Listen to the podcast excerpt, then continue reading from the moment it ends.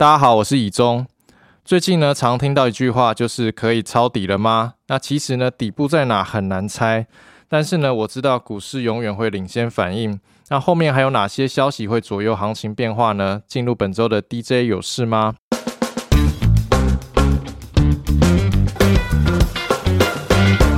那先从美股来看哦。美国近日公布持续高涨的 CPI 数据，那显示通膨没有被有效的压制。那群益期货分析师高子旭认为，虽然近期能源以及食品的价格已经下来了，不过呢，美国近几个月的啊服务业当中的房租年增率却持续的增加，通膨呢还没有看到有效的被压制迹象，而原物料价格修正反映到终端有它的递延性，可能需要半年的时间。因此呢，CPI 数字三个月以内呢，都比较难看到七字头。在通膨短期内比较难压制下来的情况之下，市场认为呢，七月联准会升三码的机会会比较高，但也开始有升四码的机会出现。另一方面呢，美股也进入财报旺季哦，那将由重量级的银行打头阵。那月底呢，科技股也会持续陆续的公布。那市场现在呢，关注企业对下一季度的展望。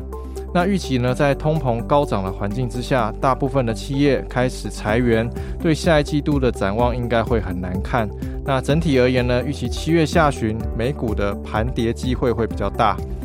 那牵动美股的除了通膨以及企业财报之外，NDJ 团队呢也帮大家整理，欧洲央行呢也将在七月下旬升息哦。由于今年以来美元独强，那其他国家的货币处于比较弱势。那欧元来看呢，现在对欧元对美元已经来到了一比一，是二十年来首见。那此次欧洲升息是否牵动美元指数的变化，也是外界关注的焦点。再回到台股，最近呢台股持续的走弱，那也引来国安基金进场护盘。那国安基金呢，一定是会先挑大型的全指股来撑盘，所以近期大型全指股，尤其是之前跌升的全指股，就会比较有反弹的条件。那大型全指股呢，我想各位听众一定都耳熟能详了，这边就不一一唱名了。那除了全指股之外，近期呢，NDJ 团队呢，还是在艰困的行情当中，透过 XQ 全球赢家挑出近期相对有支撑的族群给大家参考。那分别呢是保健食品以及网通。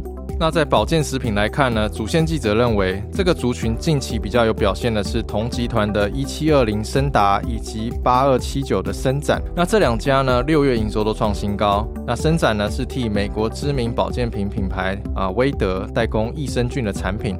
那产品呢，最有名的通路就是 Costco。那另外呢，今年呢，啊，公司也与那个威德以及全家便利商店合作的保健食品呢，也将进入超商贩售。那在外销方面呢，也因为国外的疫情逐渐的趋缓，马来西亚为主的海外市场也将加速进展。另一档是六二四二的利康，是新冠一号第一批啊八家核准通过的厂商之一。由于呢第二季大卖，有机会带动第二季的获利表现走阳。不过呢，后续有新的厂商核准陆续的通过，预期呢后续的销售不容易突破第二季的表现。再来是网通族群。那有多家厂商六月营收也都是创新高的成绩。那主线记者认为呢，目前网通厂对于第三季的营运展望，虽然都是有一些谨慎，但是仍然是偏向正向的看法。那主要的动能呢，是来自于企业加速了数位转型，那带动啊频宽的提升以及云端建制的加速，推升了网通设备装置产品以及解决方案的需求大幅成长。另外呢，过去几个季度因为晶片供给量的短缺，让许多的网通产品订单无法顺利出货，不少的厂商呢，即便接受了晶片价格的大涨，但是呢，订单的满足率仍然只有七成多。那随后呢？中国又封控，造成了供应链以及运输受阻一段时间，导致许多的订单呢暂时的塞住。不过近期啊，多数的网通厂已经导入了不同制成的晶片，并且顺利通过客户的认证。加上呢，中国风控又逐步的解封，原本塞住的订单呢恢复出货，对于推升近期网通厂的业绩也有一些的助力。网络交换器厂二三四五的智邦，电信宽频设备厂五三八八的中磊。六月以及第二季营收都创下历史新高，预期智邦、中磊第三季营收还有机会持续挑战新高的水准。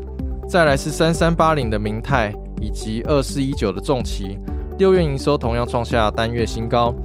三五九六的智毅，六月营收虽然下滑，但是第二季单季营收也创下新高，预期呢，啊，刚刚讲的这三家公司第三季营收呢都有机会持续向上。那主线记者认为呢，许多的网通厂商的订单呢，他们的能见度已经可以看到明年了。那近期呢，虽然有通膨疑虑造顶了，不过现阶段来说，客户并没有调整订单。但是呢，若是通膨的延续的时间持续拉长，那仍然要关注是否影响后续的需求表现。再帮大家快速整理下周上市柜的公司大事哦。中钢即将开出八月份的盘价，那受到原物料下跌以及需求前景有所疑虑，还有升息等等因素的影响，市况比较低迷，尚未看到止跌的讯号。预期八月主力商品热亚的价格呢可能续跌。那供应链认为呢，目前需求没有非常的明朗，啊，原料价格持续的走弱，市况呢可能要到第四季才会比较明朗。下周呢，高尔夫族群的八九三八民安将举行法说会。主线记者认为，民安的大客户今年全碳纤打击面新产品销售的状况很好，第二季呢营收创新高，下半年呢进入传统旺季，拉货表现渴望延续。那以整个高球市场来看呢，上半年因为主要市场美国下雨的天数比较多，下场打球的人次有下滑的迹象。